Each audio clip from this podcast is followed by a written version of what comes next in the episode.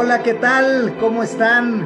Muy buenas noches a todos. Los saludamos nuevamente desde Factor Económico, el podcast que ya, eh, pues bueno, está posicionándose cada vez mejor en Radio 13. Agradecemos muchísimo nuevamente a los seguidores. Estamos cerrando un ciclo, estamos cerrando 2020, año en que iniciamos este formato de mesa de debate, año en que tengo el honor de compartir escenario con Alan Birman y Christopher Perla, quienes son dos cracks del mundo de, los negocios y de, diferentes aspectos y dos grandes seres humanos además. Y año en que tenemos audiencia en más de 15 países, año en que tenemos ya más de mil descargas al podcast y que de alguna manera estamos muy contentos de estar agarrando tracción gracias al apoyo de todos ustedes que nos siguen y se, se preocupan por darnos comentarios y darnos feedbacks. Compártanos, nos es muy importante que nos califiquen, que nos comparten, nos dejen comentarios porque es la única manera en que vamos a llegar a más gente. Y bueno, dado que estamos grabando un programa en diciembre, que cierre de ciclo, que estamos terminando ya de reflexionar todo esto que ocurrió en 2020, pues no podíamos tener otro tema, sino reflexionar desde esta perspectiva que caracteriza al programa, que es empresarial, que es este, deductiva de lo general o particular, que es filosófica y que digamos no nos vamos al análisis superficial, sino realmente al más allá de los medios tradicionales, pues la pregunta de cómo nos fue y hacia dónde vamos, ¿no? Y bueno, justamente quería empezar eh, el, programa eh, preguntándoles esto, queridos amigos, primero que nada con su cachucha de mexicanos. Como mexicanos, ¿cómo ven ustedes este 2020 y este 2021? Quien quiera tomar la palabra para empezar con esa pregunta.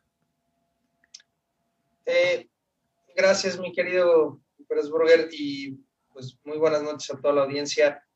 Eh, hablando particularmente de México, creo que México mágico para mí, de verdad que este país es auténticamente, yo creo que lo que más lo puede definir es, es esta abundancia que, que nos da. He tenido la bendición de hacer negocios con muchas personas aquí en nuestro país eh, que son de, de otro origen, ya sea europeo, ya sea estadounidenses o canadienses, y coinciden todos que es el mejor país para hacer negocios. Y eso de verdad creo que es, es mucho decir de un país, de personas que están con esta visión holística.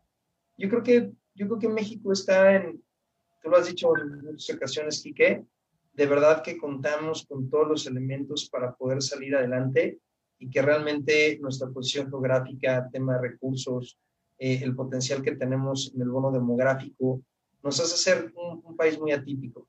Y lo que platicaba la otra ocasión con un par de, de mis clientes, me decían, siempre que hemos pensado que México va a colapsar porque no tiene otra alternativa, México sale adelante. Y la realidad es que después de todo esto que ha sucedido, yo la verdad es que a título personal tengo muchas esperanzas. Creo, lo que sí creo, es que va a ser para aquellos que sepan leer el contexto, que estén más preparados, que aquellos que realmente puedan tener una estrategia mucho más inteligente, que sepan eh, modificar todo aquello que todo este contexto nos ha llevado a cuestionarnos, creo que van a salir empresas mucho más sólidas. Creo que las, las empresas que venían en este modus de empresas zombies, como se lo denomina actualmente allá en, en Estados Unidos, a todas estas compañías que únicamente cumplen con el flujo efectivo y que hoy más o menos lo que dice JP Morgan es que una de cada seis no tiene ni siquiera lo necesario para cubrir sus necesidades de flujo efectivo.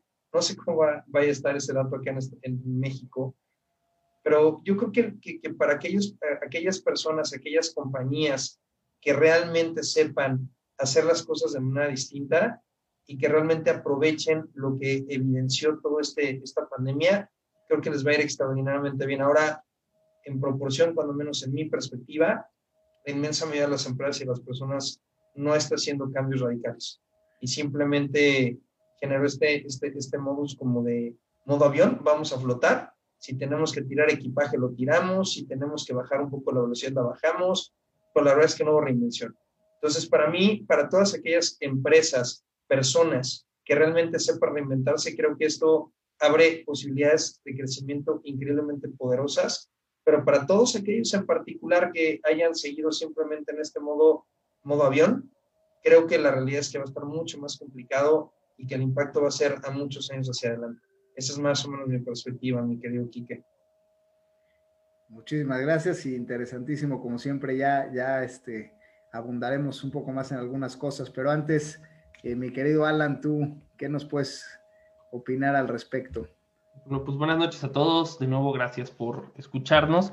Fíjate que eh, recordaba aquí que al principio del año tuve la oportunidad de, compartir contigo en, el espacio anterior a este eh, y hablábamos sobre, sobre la tormenta perfecta que venía, ¿no? Con, con este tema de la pandemia. Y, reflexiono sobre algunas lecturas que hicimos en ese momento, que, algunas eh, fueron correctas, otras correctamente equivocadas, otras perfectamente equivocadas. Pero, pero definitivamente, mira, sin, ser yo una persona muy, muy patriota en general, por, por un tema personal, no, no por un tema con México, sino en general con, con todos los nacionalismos, eh, definitivamente eh, los, los, datos Em, a lo que pasó en México no, no, se ven bien, ¿no? Tengo la fortuna de tener amigos en Estados Unidos, amigos en, en Europa, amigos en Israel, en otros lugares de Latinoamérica, y, y definitivamente, y sí, se siente, sí siento en México em, para, para, el empresario un, un, agravio un poco más fuerte, obviamente sin quitarme, y, creo que más adelante voy a hablar de, de nuestra propia responsabilidad como empresario, donde le comentaba a Cris hace unos días, o sea, creo que como empresario tomé muchas decisiones equivocadas eh, viendo venir los problemas, pero, pero definitivamente enfocándome en México sí creo que, que, hubo eh, pues un perjuicio especial, ¿no? Donde, donde hubo em, pues unos gobiernos anteriores, especialmente el gobierno anterior, que no creo que no hay otra palabra decente para decirlo, saqueó el saquearon el país, ¿no? O sea, los, los datos de corrupción que vemos del gobierno anterior son alarmantes y tenemos un, gobierno nuevo que, conociendo el problema creo que no supo em, recuperarse. Eh, si hubieran podido hacerlo o no es, una cuestión distinta de debate, pero los problemas económicos venían en México, creo, autoinfligidos desde antes de la pandemia, ¿no? Entonces, eh, cuando veo estos factores que hablamos de, la tormenta perfecta, que eran las afectaciones directas del turismo, pues eso no había nada que hacer. Perdón que tengo mis notas acá al lado la guerra petrolera afortunadamente nos, nos, ayudó, ¿no? Creíamos que el tema petrolero iba a ser mucho peor y no estuvo. Em, eh, el tema de las bolsas, que creíamos que iba a haber una caída por la sobrevaloración de las bolsas, pues sí hubo una caída fuerte, pero se recuperó bastante rápido. Hablamos de que en el factor político, de que era probablemente el costo de una subreacción era más grande el costo político que una sobrereacción. Ahí fue, fue mi análisis completamente equivocado. El gobierno decidió subreaccionar eh, y su costo político no ha sido fuerte. Y, eh, pero bueno, eh, algunas decisiones económicas que ya traían al, país golpeado, como haber detenido la construcción, pues eso las revirtieron, pero un poco tarde. el tema de la quiebra de Pemex, pues sigue siendo un factor, aunque todavía no ha explotado, pero sigue siendo un factor bastante importante. Y el, pues el ambiente malo de inversión en México al final no fue, no fue tan, bueno, o sea, no, fue tan relevante debido a que, a que pues igual no hubo mucho movimiento en las inversiones eh, de largo plazo durante la pandemia porque se detuvieron un poco las tomas de decisiones. Y por último hablamos del tema fiscal eh, en México que se estaba endureciendo, que era un tema eh, necesario pero doloroso y decíamos no sé si es buen momento y ahorita el gobierno vuelve a sacar este tema de la reforma del outsourcing, tal vez en un momento difícil, ¿no? Entonces, no sé, a mí, yo, yo sí me quedo con un sabor eh, más bastante amargo en el tema de, México durante la pandemia, ¿no? Claro. Sí, yo, yo por mi parte, digo, compartiéndoles un poco mi, perspectiva como mexicano, también me voy con, sentimientos un poco agridulces, ¿no? Digo, ya viendo ahora sí con una perspectiva pues de más meses, em, creo que el, el gran error de México finalmente es haber eh, tenido incongruencia en, el manejo, digamos, de salud pública de la pandemia, ¿no? O sea, por un lado, eh, pues siendo un tema donde, bueno, aquí nunca se decretaron toques de queda, eh, nunca se, se, se controló militarmente a la población para salir o no salir de casa, nunca se multó a la gente por salir o no salir, es decir, fue una manera un poco más laxa de llevar a la población que digo, al final, dado que ninguna estrategia de los países fue exitosa, creo que México en ese sentido no estuvo tan mal, ¿no? La economía no se frenó al 100% y creo que de alguna manera fue acertado el haber tenido semáforos, más no un control de la población.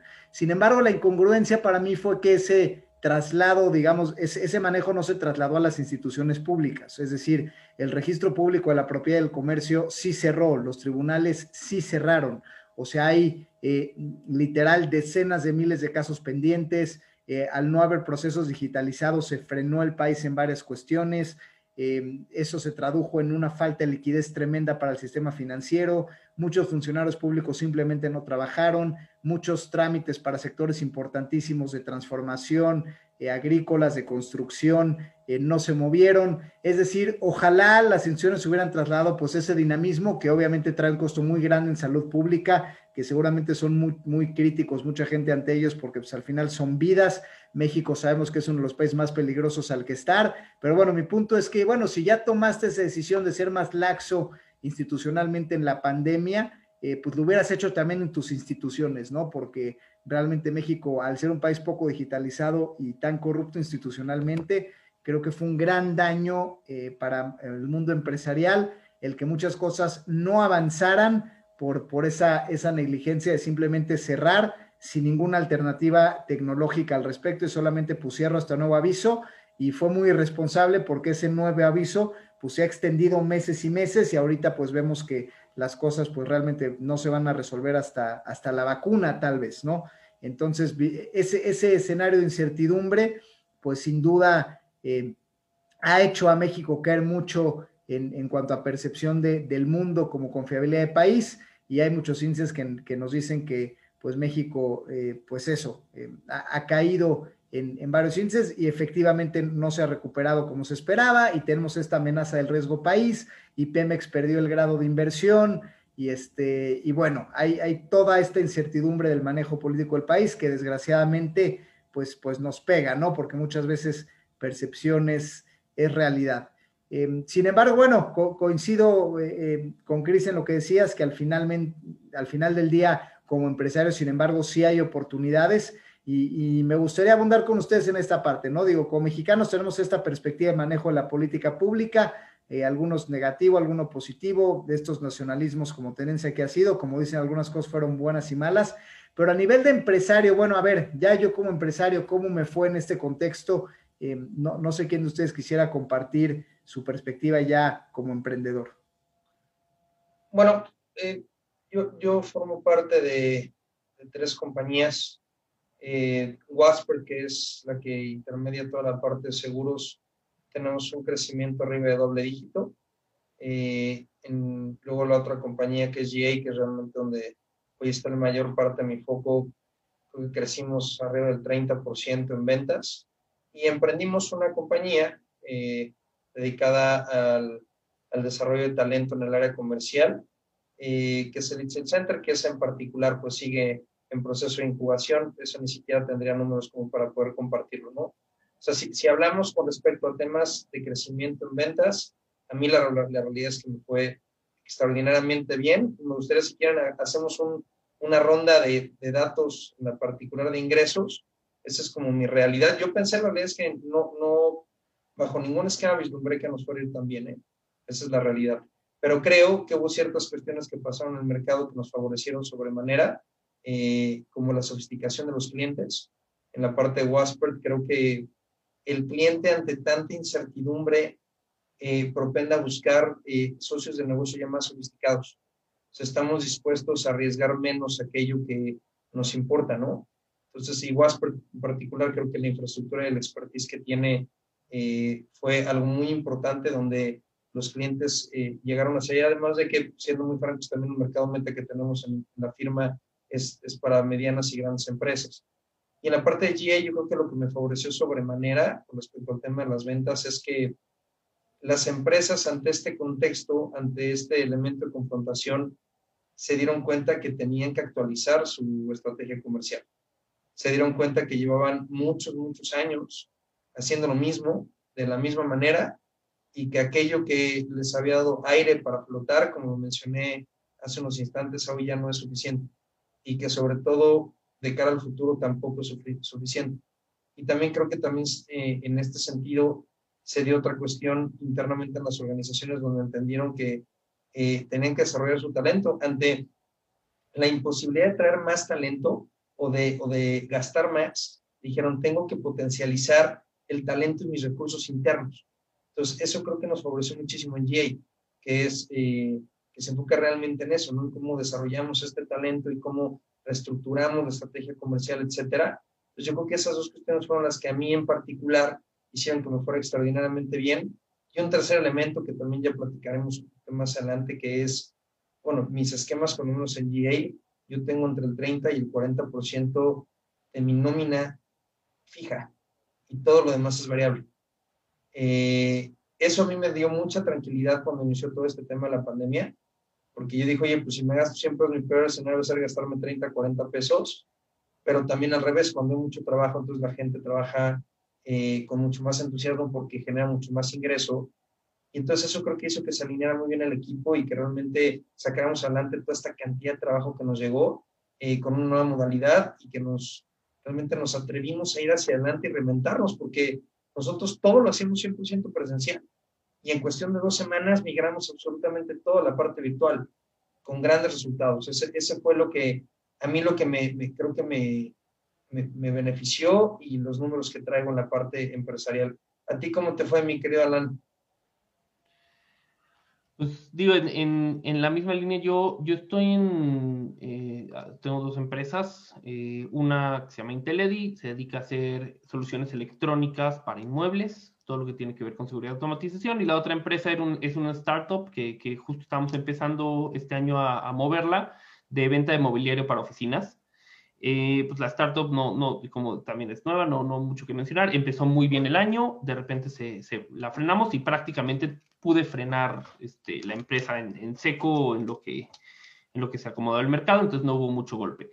Y por el otro lado, en Inteledi sí, sí salimos bastante afectados, eh, con ventas abajo de la mitad que el año pasado, pero realmente creo que ahí, eh, como, como compartí en otro foro, es un, eh, tenemos un, un, asunto en que el sector construcción y especialmente construcción de oficinas, que es donde era nuestro fuerte, pues ya venía muy golpeado eh, desde, eh, venía primero una enorme sobreoferta que se venía cocinando desde el 2017, eh, venía un, em, un asunto importante de, de, corrupción en el sector donde, donde pues, se tenía que limpiar el tema de las licencias y el gobierno eh, no especialmente de la, del gobierno de Morena, especialmente la Ciudad de México, pues se puso, decidió detener el sector prácticamente para atacar la corrupción. Eh, y, y, se veía, o sea, se veía venir, ¿no? El sector, el sector construyó un sector que, que, trabaja lento. Yo, yo digo, comparto y a término muy personal, eh, eh, pues sí creo que tuve eh, suficientes señales para prepararme, que no, que no, no, que no peleé, ¿no? No peleé a tiempo. Y definitivamente creo que para mí ese es el gran aprendizaje de este año, ¿no? Eh, estábamos en una posición cómoda la empresa y, y, dije, bueno, pues esto es algo pasajero, va a pasar, las cosas se van a recuperar, es un ciclo malo, no hay que hacer nada. Y cuando nos pusimos las pilas ya era muy tarde, ¿no? No, no estoy diciendo en el aspecto catastrófico. Eh, también, por otro lado, a raíz de la pandemia, el gobierno tuvo que reactivar el, sector construcción pero eso ha sido, ha sido difícil, ¿no? O sea, vamos a tener que empezar un 2021 eh, cuesta arriba y, ya reinventándonos, no con comodidad, sino reinventándonos eh, pues a, a, golpes, ¿no? Eh, pero bueno, eh, de nuevo, sin, ser fatalista, o sea, no, no ha sido eh, un año catastrófico, ni mucho menos, pero sí muchos proveedores, especialmente instaladores, eh, un par de colegas un poco más chicos, eh, muchos clientes pues han tenido que, que, cerrar, han tenido que suspender sus operaciones y sí ha sido definitivamente un año, un año complicado y de muchos aprendizajes, ¿no? Bueno, eso fue en resumen, pues como, como nos fue a nosotros este año, un año complicado de muchos aprendizajes. Y a ti, Quique, ¿cómo te fue? Sí, pues gracias. Pues yo lo que les puedo compartir en la parte empresarial, como empresario eh, digo, nosotros somos una empresa que se dedica al crédito a empresas, ¿no? Entonces, de alguna manera, pusimos el frente de batalla, la infantería, porque lo primero que pasó en la pandemia en marzo es, híjole, pues nadie tiene para pagar y, a ver, todo mundo detiene pagos y, este, y se salió este decreto de Hacienda de que cuatro meses la gente no pagaba pues casi casi ni intereses, ni capital, ni nada, ¿no? Entonces, esto, pues digo, obviamente se pensaba que era algo temporal y entonces habría una vorágine de, de tú como financiera, pues todo mundo te habla a pedir ayuda y todo el mundo te habla de reestructurar en ese momento sin saber qué era lo que venía realmente, ¿no? Entonces, yo lo que les puedo compartir es que en ese momento nosotros eh, en, en, Factor Express tomamos una estrategia a la ofensiva. Nosotros dijimos, nosotros sí vamos a ayudar, vamos a tener una comunicación franca, abierta. Yo la verdad es que fueron momentos de los que más alerta he estado en mi, en mi vida empresarial. Escuchaba podcast todos los días, escuchaba qué está pasando en el mundo y qué recomendaban, y economía de guerra, y el tema de alinear tu comunicación con tu cultura, y de pasar a llamadas diarias con tu equipo de trabajo, y de que todos prendieran su cámara en el Zoom, y de, y de tener llamadas individuales con cada uno de tus empleados. La realidad es que yo lo hice lo hice con mis accionistas, lo hice con mis clientes y estuve saliendo en videos, escribiendo comunicados, hablándoles por teléfono, diciéndoles, señores, en Factor Express sí vamos a seguir prestando, sí les reestructuramos, sí les pedimos ayuda y, este, y de alguna manera los créditos aquí siguen. O sea, si tú me pagas un cleanup, o sea, pagas tu crédito revolvente o tu crédito simple, aquí sí te lo vuelvo a dar sí hay líneas de crédito nuevas y sí buscamos clientes nuevos, por lo cual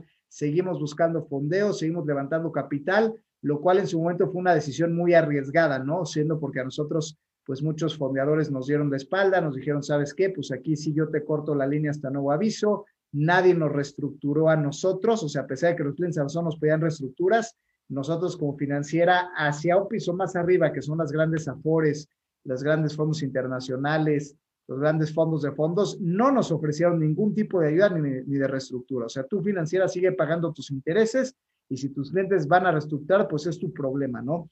Entonces yo como empresario tomé la decisión de, a pesar de tener un contexto adverso, jugar diferente, jugar a la ofensiva y no a la defensiva, no decir, oye, todo está adverso, todo el mundo se está retrayendo, yo me voy a retraer de igual manera, sino que al revés, yo salí, a ver, señores, esto es un parteaguas en mi vida empresarial, yo voy a salir adelante eh, a, ofrecer ayuda y, y, a ofrecer apoyo de manera abierta, ¿no? Y bueno, fue una estrategia sumamente arriesgada, ¿no? Porque al final yo seguí metiendo dinero y seguí prestando, eh, obviamente en un entorno donde todo el mundo se congeló, dejó de prestar y recortó líneas de crédito. Y eso pues sí me trajo muchos clientes, porque mucha gente dijo, oye, ¿sabes qué? Que el banco le pagué y no me regresó la línea de crédito. O sabes qué? Que mi banco de 30 años de toda la vida eh, ya me canceló el proceso. O sea, es que yo estaba por un crédito nuevo con garantía y ya no sé para cuándo. Y estoy hablando de decenas y decenas de casos. O sea, fue impresionante cómo se quedó el mercado sin liquidez y cómo realmente hubo una opacidad en comunicación tremenda, ¿no? O sea, oye, pero ¿cuándo te van a dar la línea? No sé. Oye, pero ¿cuándo van a reactivar esa línea que te habían ofrecido? Pues tampoco sé. Oye, ¿por qué te recortaron tu línea? Pues no sé. O sea, realmente hubo un tema de acción unilateral de instituciones financieras sin comunicación que simplemente actuaron rascándose con sus propias uñas sin voltear a ver al cliente final. Y nosotros hicimos exactamente lo opuesto, ¿no? Obviamente eso implicó pues cercanía con los clientes, sí les pedíamos a los clientes explicar por escrito cuál era su problemática y justificarlo, sí les pedíamos un personalizados, eh, sí levantamos lana adicional y los accionistas les tuvimos que explicar ¿Por qué cuando todo el mundo buscaba sacar su dinero del país o guardarlo, nosotros necesitamos invertirle más al negocio? O sea, jugamos contraintuitivo. Más riesgo, más dinero, comunicación abierta y apoyo al cliente, ¿no? Y la verdad es que fue un tema de intuición. No puedo decir que nada me hubiera preparado para esto. Simplemente fue lo que me hizo sentido y lo que a mí me hubiera gustado que hagan por mí y lo que yo pensé que mis clientes hubieran acordado. Y digo, y eso se trasladó en que nosotros también crecimos Caltera finalmente, que la gente agradeció el apoyo que les dimos. Y bueno, hice una cosa que creo que fue muy visionaria, que les dije, a ver, la gente que no nos pida ayuda y mantenga sus tablas de pago, le doy un kickback en efectivo. O sea, nada más por mantener tu tabla de pago como está, te doy dinero, un porcentaje del valor de tu línea. Y entonces eso hizo que mucha gente no nos pidiera ni siquiera la reestructura porque se fue con el apoyo. Entonces yo me quedo con que a nosotros digo, no canto victoria porque no puedo decir ya me fue bien porque en el mundo de los créditos pues falta ver qué pasa con 2021, ¿no? A ver si la gente puede seguir cumpliendo con sus compromisos de pago, siendo que las economías pues no se han recuperado claramente todavía, ¿no? Pero fuera de, ese tema de cautela, puedo decir que en, resumen, eh, la verdad es que la, la, SUFOM se mantuvo fuerte, estable y en crecimiento y números verdes, pero gracias a que tomamos una estrategia contraintuitiva, arriesgada y a la ofensiva, rayando en lo, en lo tal vez irresponsable en ese momento, ¿no? Pero bueno, fue lo que la intuición nos decía y creo que al final del día, pues el, cliente lo agradeció porque pues al, menos no, se nos percibió como una empresa egoísta que, que, pues va a actuar nada más de acuerdo a sus intereses, sino realmente que alguien que está en las buenas y en las malas. Y eso sí, pues creo que estuvo claro, ¿no? ¿Cómo, cómo le fue, eh, Quique, en general al sector? Al sector en el cual tú estás, tú, quedaste en números negros, ¿cierto? Este año. Sí, mira, esa es una gran pregunta. La realidad es que eh, hubo de todo, ¿no? Eh, y digo, y yo te puedo decir los datos de las empresas que, que, que, publican, pero por ejemplo, gente de crédito colectivo, donde están empresas como pues compartamos banco y todo esto, pues reportaron pérdidas de miles de millones de pesos, ¿no? O sea, realmente no les fue bien en sus reportes. Empresas también eh, vinculadas a crédito sobre nómina, crédito al consumo, pues también están en récords de morosidad y también reportaron muchísimas pérdidas. Y en temas de crédito pyme, pues eh, ahí sí hay un híbrido, ¿no? O sea, porque mucha gente presta créditos pyme sin garantía y pues las negociaciones fueron muy agresivas y pues son instituciones financieras que muchos no cobraron. Y hay otras que, las, que estaban muy competitivas en tasas y, estaban bien amarradas en garantías, pues la realidad es que sí están creciendo porque se consolidaron su mercado. Entonces creo que al final los que tenían la mejor oferta y las mejores estructuras de, de creación de valor hacia el cliente fueron las que mejor les fue, ¿no? O sea, las financieras que tenían buena oferta, buenos precios, y buenos productos flexibles para el cliente, eh, bien garantizados, pues el cliente se los queda porque les sirve y están a buena tasa y porque les interesa conservar su patrimonio. Financieras que daban tasas altísimas, sin garantías, este, ahora sí que créditos sin ningún tipo de estructura, pero venían creciendo con la inercia de la economía, pues creo que fueron las que más se frenaron en seco, ¿no? Entonces, aunque pareciera que todo el sector financiero pues es dinero y los billetes son los mismos, eh, creo que la gran revelación es que sí hay diferenciación eh, por, el tipo de producto, aunque el dinero sea el mismo, cómo lo prestas, a qué tasa lo prestas, qué reestructuras tienes, cómo te acercas a tus clientes, qué comunicas, eh, eh, increíblemente, pues sí hizo diferencia, ¿no? el, cómo, el cómo hago las cosas y no nada más qué vendo. Y fíjate que con, colegas empresarios, nada más un comentario al margen, o sea, me tocó a mí y, conozco de, de, otros empresarios pymes y no tan y un poco más grandes, pues sí hay muchos casos en que los bancos se portaron muy mal, ¿no? Y, y, escuchabas la noticia, oye, este banco recibió dinero de la Banca Interamericana de Desarrollo, que el fondo no sé qué les está prestando para las pymes, y, y era, o sea, no, no conozco, conozco, pocos casos en los, que, en los que ese dinero bajó, ¿no? Y realmente sí reconozco que, que Sofoms eh, arriesgadas como Factor Express fueron las que, las que dieron la cara, ¿no? O sea, realmente, no, no por hacer el comercial, pero, pero sí, sí, sí dejando el, el, punto de que, de que la verdad bancos, o sea, conozco por lo menos cercanos, ¿no? 10 o, o 12 casos de bancos cancelando líneas de crédito unilateralmente que estaban perfectamente limpias, pagando a tiempo, que no habían pedido ayuda. Entonces, eh, sí, sí fue un tema complejo esto del, sector financiero. Vamos a ver qué pasa más adelante cuando se calmen las aguas, ¿no? Si, cómo se va a consolidar el sector. Y, personalmente, ¿cómo, ¿cómo la vivieron? Tú, mi querido Alan, personalmente todo este contexto, ¿qué fue aquello que pudiste vivenciar durante este proceso? ¿Cómo cambió tu vida? ¿Cómo reaccionaste en ese sentido? Mira, personalmente fue un año de muchos aprendizajes, fue un año eh, especial para mí. Eh, nació mi hija eh, empezando la pandemia. Este, y, empezando por, por, un tema en que fue difícil porque los primeros dos meses pues no, no conocía a sus abuelos, ¿no? O sea, no, bueno, más bien sus abuelos tampoco a ella, ¿no? Porque pues estábamos con, con, toda esta incertidumbre, luego ya se pudieron relajar un poquito las cosas. Eh, la verdad es que mm, en, en, términos personales difícil, eh, pero, pero, pero creo que sobrellevable, ¿no? O sea, el tema de, de la tecnología ayudó pues tener en un principio a, los niños acá, a mi hijo más grande acá, que no podía ir a clase y tenía que tomar clases por Zoom, trabajar desde casa. Eh, si, si, me hubieras dicho antes de la pandemia que, que, que, podía no ir toda una semana a mi oficina y, y, trabajar desde casa, hubiera pensado, estás loco, ¿no? O sea, no hay manera, ¿no? Y, y creo que nos adaptamos. Eh, digo, no, también el, mi equipo de trabajo en, en, la empresa se adaptó muy bien, también ellos en sus términos personales se adaptaron muy bien con sus familias y, y se pudo salir adelante, ¿no? Eh, luego ya eh, hubo un periodo de, de, relajación y ahorita creo que otra vez está, está empezando a, a, caer un poquito el miedo de, de los temas pues, conforme a lo que estamos viviendo, creo que nos sobre, que, que como familia, o sea, yo y, como, y mi familia nos sobre relajamos y ya estamos un poquito apretando, pero, pero la verdad, bien, un año de muchísimos aprendizajes y de, de cosas que no, que no hubiera creído posibles antes. Y gracias a, pues gracias a Dios o a la fortuna o, a lo que quieran creer, pues no, no, no nos faltó nada y, y pues vamos, o sea, no, no óptimamente bien eh, en la economía familiar, pero, pero sobrellevándola, ¿no? Entonces creo que, que ha sido un tema de, además, de estar muy agradecido por eso, ¿no? Tú, mi querido Kike, tú sí transformaste profundamente tu vida, ¿no? Sí, yo, este, pues bueno, ahora sí que les, les compartía mi experiencia personal desde Factor Express a la ofensiva y en la manera personal también jugué a la ofensiva un poco arriesgando, ¿no? Eh, nosotros también tenemos un chavillo este, de dos años que iba a vivir su primera experiencia escolar en un kinder presencial, que al final no se abrió por el mismo tema de la pandemia, ¿no? Entonces nosotros tomamos la decisión de mudarnos de ciudad al interior de la República, justamente para abrir un núcleo dentro de un residencial, ¿no?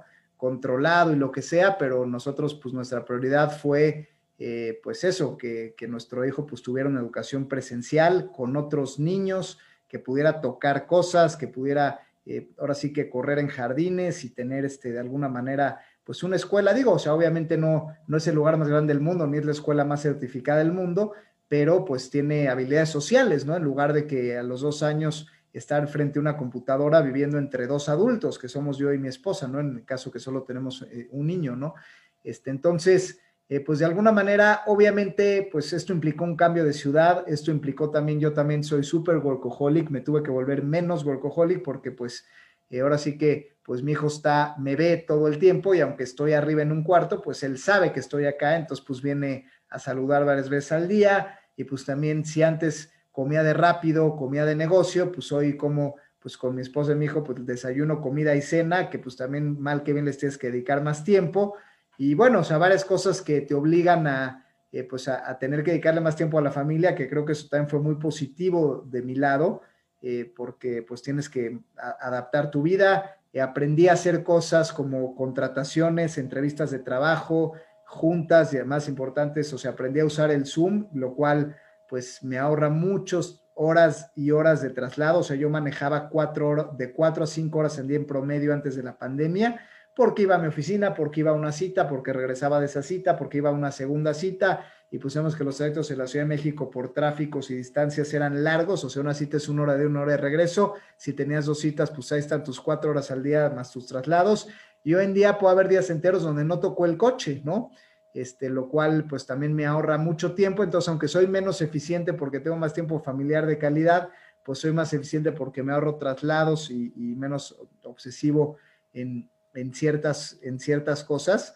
Eh, y bueno, y al final nosotros, eh, pues sí tomamos la decisión de pues, tomar ciertos riesgos, ¿no? Porque al final las familias que estamos, aunque estamos muy contenidos, pues las maestras que vienen, pues no sabemos a dónde van ni a dónde vienen, ¿no? Entonces hemos tratado de, pues sí, jugar un poco más, eh, de, seguir viviendo la vida. Y, y, sí, claro que pues muchos meses no he visto a mis papás, no he visto a, mis abuelos, este, y, pues sí he sacrificado varias cosas en ese sentido, pues porque al final nos estamos exponiendo nosotros, lo que no queremos es exponer a la población de riesgo, pero bueno, la, experiencia personal de mi lado es que pues la vida sigue y que no, no quisimos comprometer ni nuestro desarrollo ni el de nuestra gente cercana, eh, y, bueno, eh, porque al final eh, creemos que la población de riesgo debe estar resguardada y cuidada, pero creo que la, población económicamente activa, el resto, tiene que estar bien informada, eh, contenida, con medidas de precaución,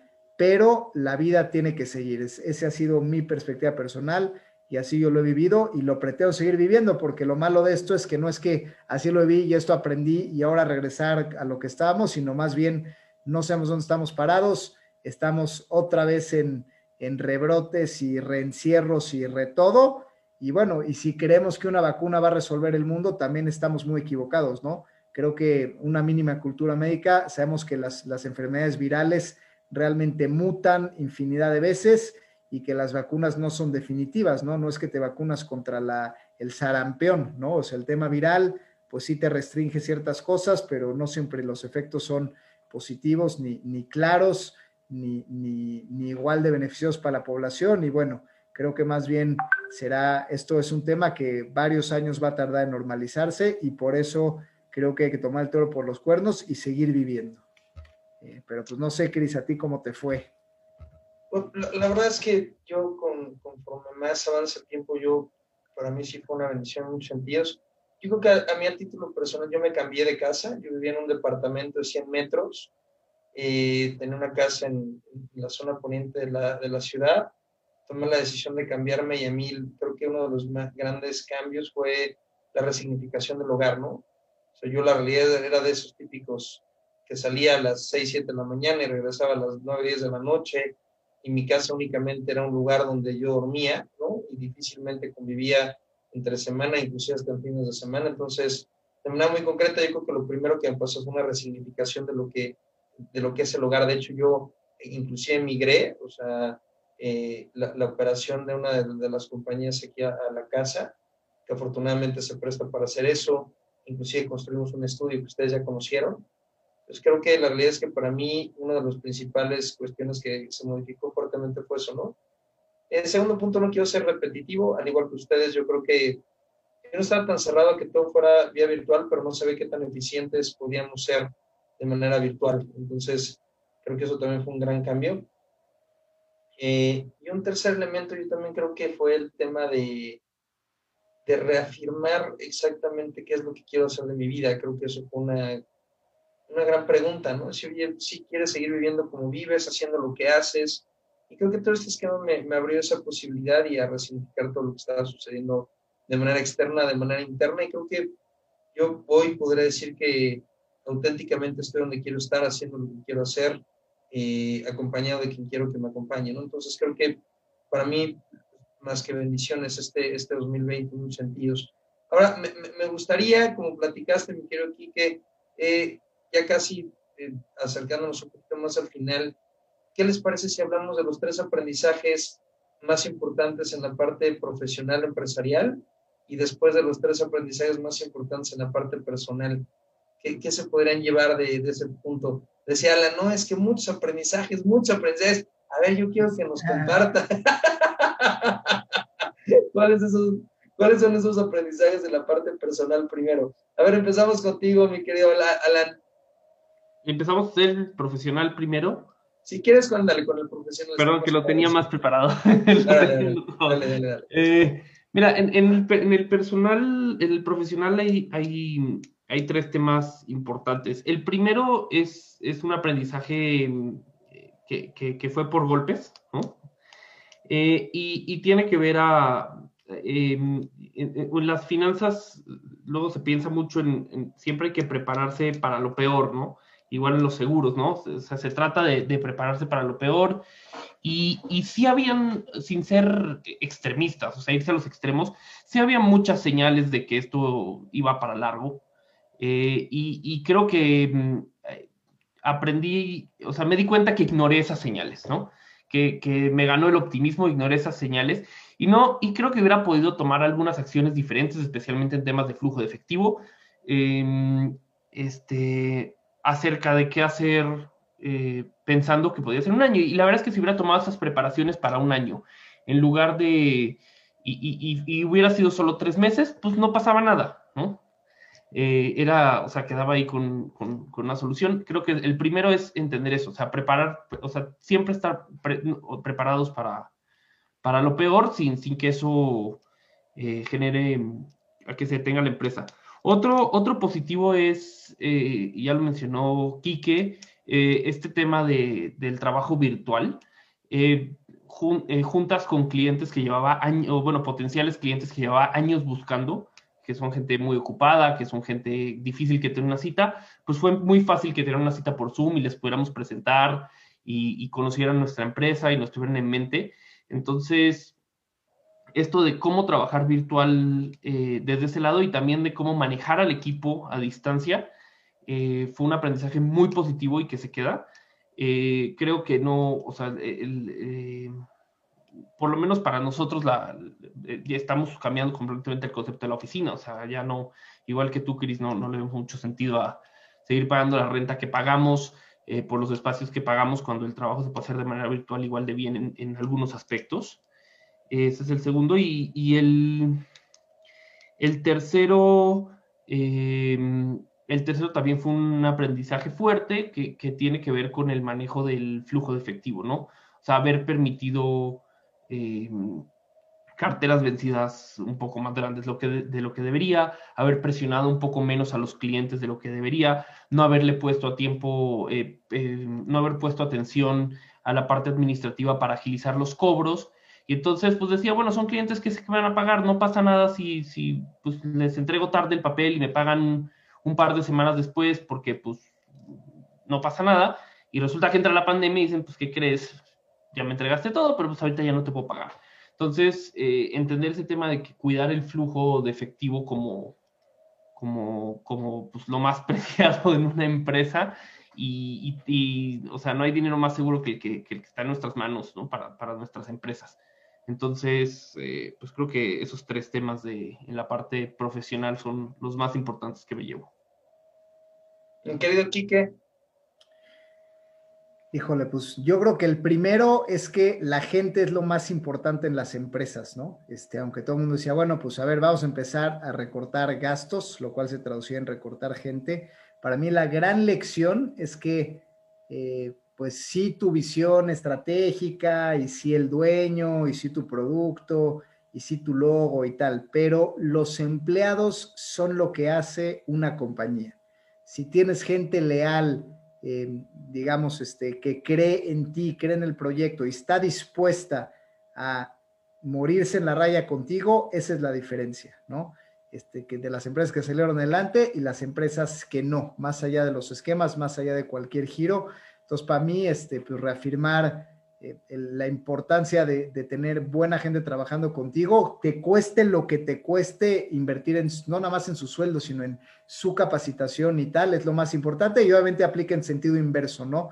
La gente que no se sube contigo, la gente que no quiere, pues no, no, hay, no hay tiempo que perder, ¿no?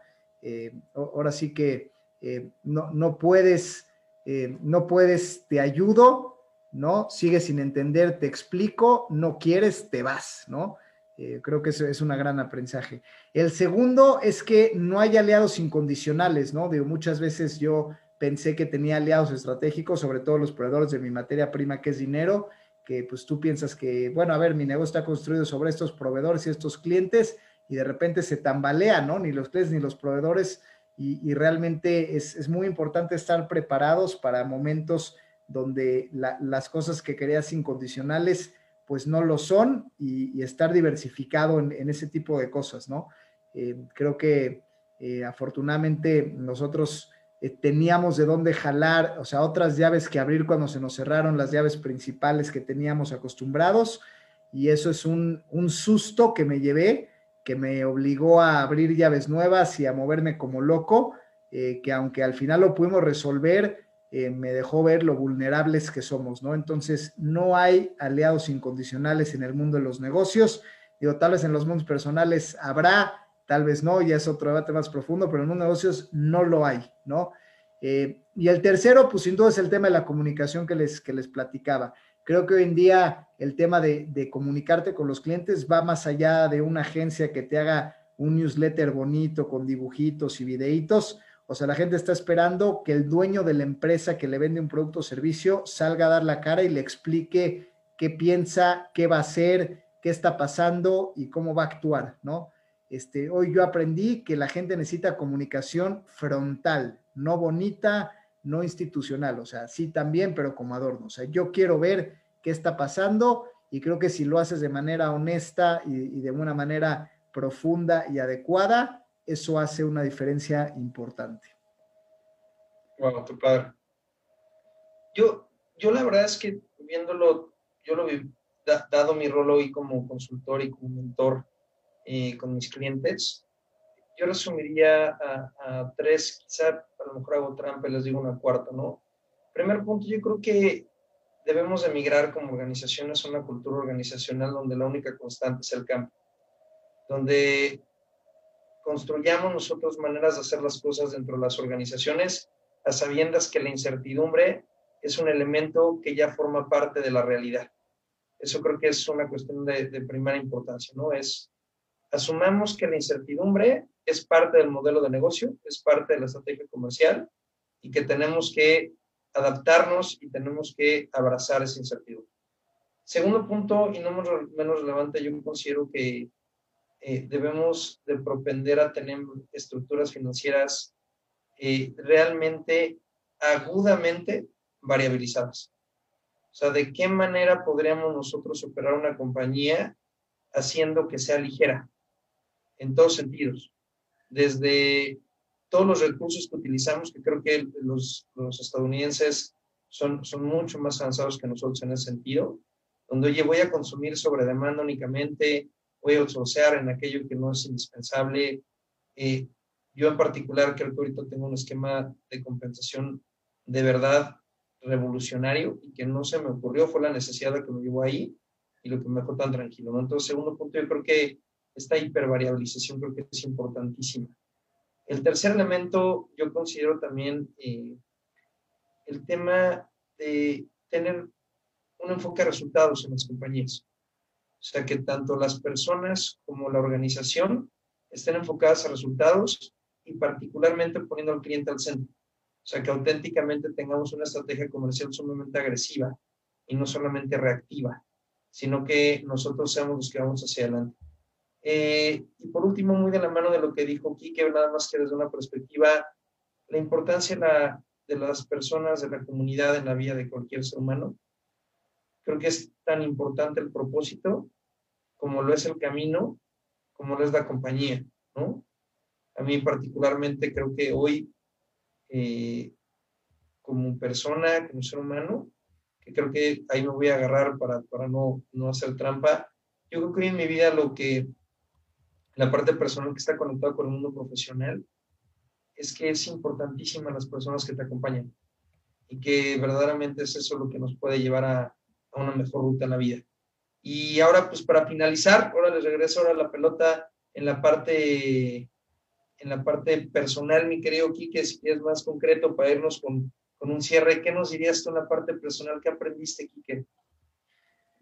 Pues sí, digamos que si, digo, después de todo esto eh, empresarial, si dijéramos, bueno, a ver, personalmente, pues, ¿qué nos llevamos para 2021? Digo, ahí, em, o sea, yo creo que el, el, mensaje principal es que creo que el ser humano debe de elegir las circunstancias y construir su contexto, ¿no? Em, o sea, como que estamos acostumbrados, sobre todo en países como México, países en desarrollo, a vivir condicionados a un contexto, ¿no? A ver, la corrupción es así, la política es así, las barreras de entrada en mi negocio son así y las normas eh, socioculturales pues son así y pues me adapto, ¿no? Y entonces pues tengo que vivir en ciertas normas y, así me tocó, ¿no? Eh, yo creo que mi gran aprendizaje es ver que tú puedes construir tu, proceso y de una manera donde, oye, decido eh, mudarme de ciudad, decido cambiar mi esquema de oficinas, decido retar a, pues eso, bancos que son mucho más grandes que, y decidir que no ellos necesariamente tienen que poner las reglas del juego, ¿no? Este, y, rifármela, pues ahora sí que en lo personal para tomar decisiones arriesgadas. Eh, decido pues tomar una política tal vez alternativa en, materia de salud para mí, para mi familia, y decido tomar una decisión diferente en mi calidad de vida, aunque mis horarios de trabajo empiecen mucho más tarde en la mañana y en la noche tenga que dividir horarios porque metí el, baño y la comida de mi hijo en, el in-between, ¿no? Entonces creo que al final del día, creo que eh, mi gran mensaje, mi gran aprendizaje es que pasé de ser víctima de, mi contexto y prisionero de mi contexto en cuestión de tiempos y ocupaciones, a hoy ser arquitecto y controlador de mi propio contexto y mis propias eh, y mi propia toma de decisiones y creo que eso me a hacer una persona más libre y más, y más productiva, porque cierro con un dicho que es un proverbio este, árabe que dice que el que trabaja no tiene tiempo de hacer dinero. O sea, es decir, el trabajo a veces rutinario, pues justamente te, impide de verdaderamente pensar de cómo generar patrimonio y creo que es el tiempo que, es momento de, construirnos porque pues hay que empezar en algún momento, compadre. Y con eso, con eso me voy. Gracias, Miki. ¿Tú, mi Alan, ¿qué, la parte personal que te llevas? Fíjate, me voy rápido, que se nos acaba, el tiempo. El primero y, creo que el más bonito fue el, que ya mencionabas tú, Cris, o sea, el entendimiento un poco del hogar, de las labores del hogar, de las funciones del hogar, eh, donde yo también era de estos que salía temprano en la mañana, regresaba en la tarde, con mi hijo empecé a estar un poco más y ahorita tuve la oportunidad, pues que nació mi hija y estuve pues, pegada a ella los primeros meses de su vida eh, y, y me hizo cambiar un poco la perspectiva sobre estos temas, ¿no? Eh, mi esposa había dejado de trabajar eh, por, temas de niños y, y, no sé, o sea, es difícil, digo, no, no, quiero entrar en un tema de, eh, un tema que suene misógeno, pero, pero, pero es difícil entender, oye, ¿qué, ¿qué, haces todo el día en la casa, no? Y, y para mí eso fue un, o sea, aunque, aunque en, discurso digo, pues me gusta ser feminista y, y, eh, realmente ya aterrizarlo eh, a través de estar en el hogar fue algo que me dio muchísimo aprendizaje, ¿no? O sea, eh, entender bien cómo funciona mi hogar, qué hacen mis hijos todo el día, este, cómo puedo convivir mejor con ellos, ¿no? Y los otros dos, nada más los menciono, pues el tema de finanzas personales, que fue un tema al que nunca le presté mucha atención, a pesar de que estoy bien preparado en el tema, pues en casa de, como dicen, en casa de herrero, cuchillo de palo. Este, entonces, eh, pues sí, sí me agarró en un momento de muchos gastos esto y, y, debía haberlo cuidado más, ¿no? Y, otro es que soy una persona que, siempre está muy preocupado preocupado de más por temas del futuro. En lugar de estar viendo en el presente, estoy viendo un poquito demasiado hacia adelante. Y esto de vivir con una incertidumbre total de, pues es que no puedo planear nada porque no sé qué va a pasar mañana. O sea, no me preguntes qué voy a hacer en tres meses, no sé qué va a hacer la próxima semana, ¿no? Entonces, eso me, me ayudó a, a relajarme un poquito y, a, y aprender a vivir un poquito más en el, en el hoy, ¿no? ¿Y qué mensaje das para el cierre del 2021, mi querido, el inicio del 2021, mi querido Alan? Mira, para el inicio del 2021 yo creo que, que mm, lo peor eh, ya pasó, eh, realmente así lo veo. Eh, porque aun cuando los temas de la, de la, pandemia puedan serse peor, o sea, ah, ya tenemos mucha más claridad, tenemos mucho más claro hacia dónde vamos, qué esperar. Y sí, eh, o sea, creo que ya la luz al final del túnel es, es clara y, creo que saldremos eh, muy fortalecidos todos de esto. Eh, digo, sin, sin demeritar y ni hacer de menos pues, el, costo humano y la tragedia que esto ha sido para, para millones de personas en el mundo. pero, pero pues creo que vamos a aprender eh, con este cambio de paradigma a trabajar más inteligente, a vivir más inteligente. Y, creo que el 2021 va a ser el primer año en el que definitivamente eso se va a catalizar eh, en, pues, una verdadera nueva normalidad, ¿no? Ya sin, sin una, bueno, sin una amenaza tan latente de un virus, por lo menos en la segunda mitad del año, y creo que eso eh, nos pondrá a prueba para ver si podemos reinventarnos, ¿no? Entonces, espero que, así sea y que podamos salir adelante mejor de como estábamos antes.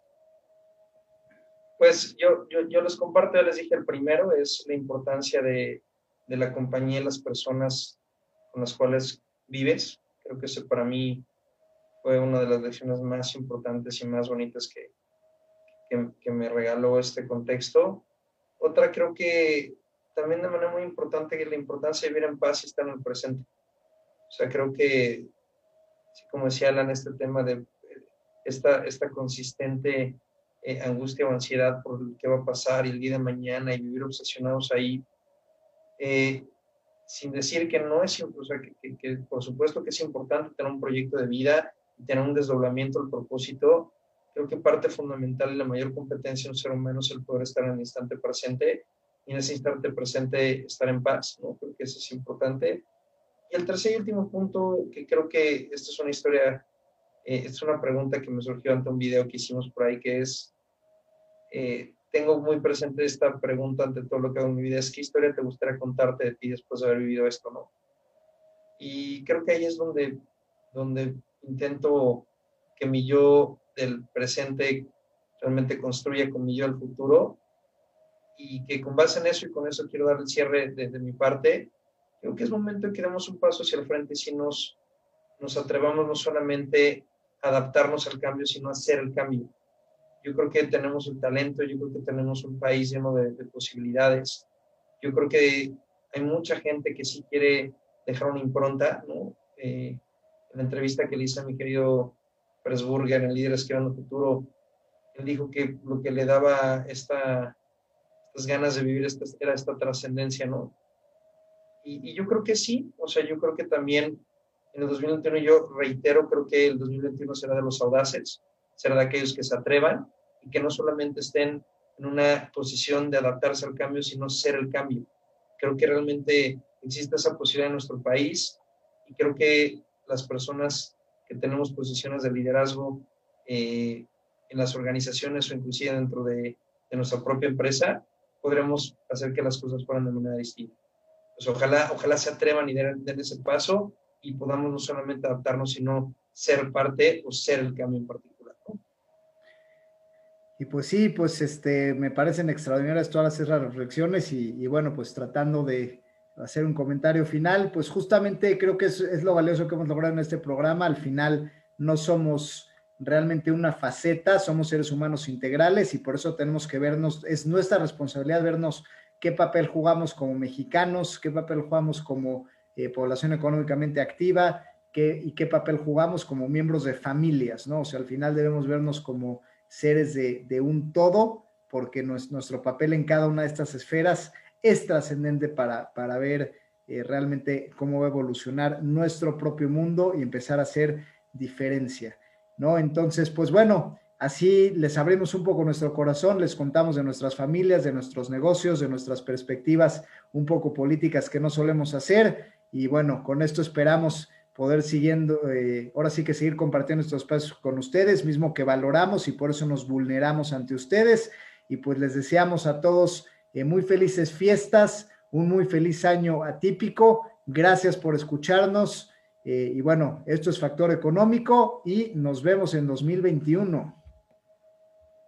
Gracias a todos.